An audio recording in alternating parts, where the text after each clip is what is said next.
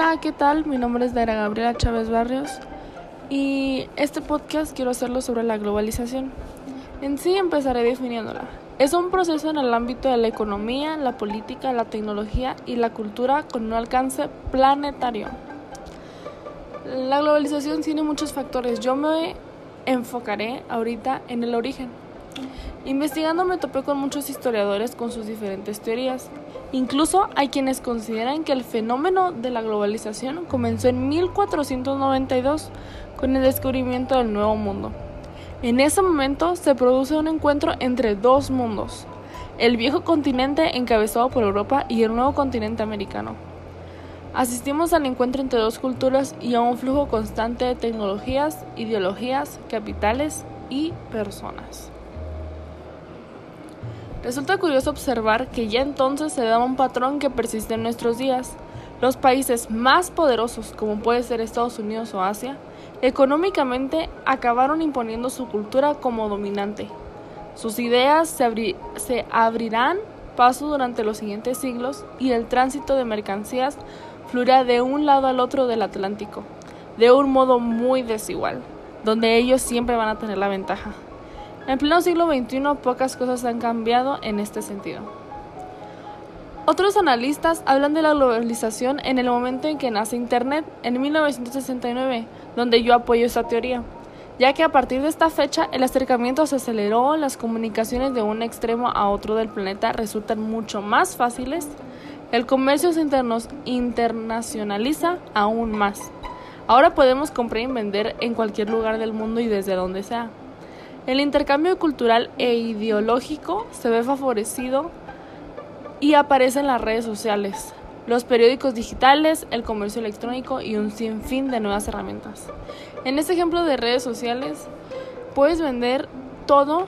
Por ejemplo, e incluso Facebook ya abrió una sección donde se llama Marketplace y puedes vender de todo. Puedes hacer negocios por Instagram, también se puede vender en sus, en sus páginas en su blog personal y todo eso. Ya estamos rodeados de, de puras pequeñas empresas. En 1989 es otra de las fechas que se barajan, coincidiendo con la caída del muro de Berlín, hecho que se ve potenciado con el desmoronamiento de la URSS, Unión de Repúblicas Soviéticas Socialistas, una nación federal y de sistema marxista y lenista o comunista que existió entre 1922 y 1991 y que fue uno de los dos países más poderosos del mundo durante la llamada Guerra Fría, en la que se enfrentó a los Estados Unidos y sus aliados en la Europa Occidental. Pero no vamos a entrar en eso. El capitalismo se impone definitivamente al consumismo con lo, en ese mismo año, con lo que ello supone a nivel económico, político y social. Con un único modelo existente, parece obvio que todas las naciones del planeta conviven en la misma dirección desde ese momento. También hay otra fecha significativa, 1995, fecha en la que se crea la Organización Mundial del Comercio, única organización internacional que rige las normas comerciales entre países. Con una unificación en las normas del comercio internacional resulta más fácil el intercambio de bienes y servicios entre unos países y otros, el principal ahorita boom que se está comerciando es el petróleo. Entonces, gracias a esta Organización Mundial del Comercio, no ha habido guerras. Como vemos, la globalización no nace de hoy para mañana, sino que es un proceso que se ha ido consolidando a lo largo de muchos años de experiencia, donde también se incrementan las personas que están a favor o en contra de eso. Pero eso ya es otro tema. En mi caso, yo estoy a favor de la globalización porque creo que, pues, todos, todos nos hemos aprovechado de ella.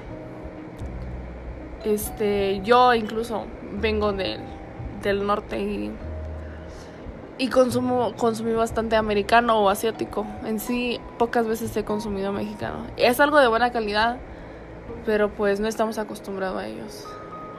Gracias por escuchar.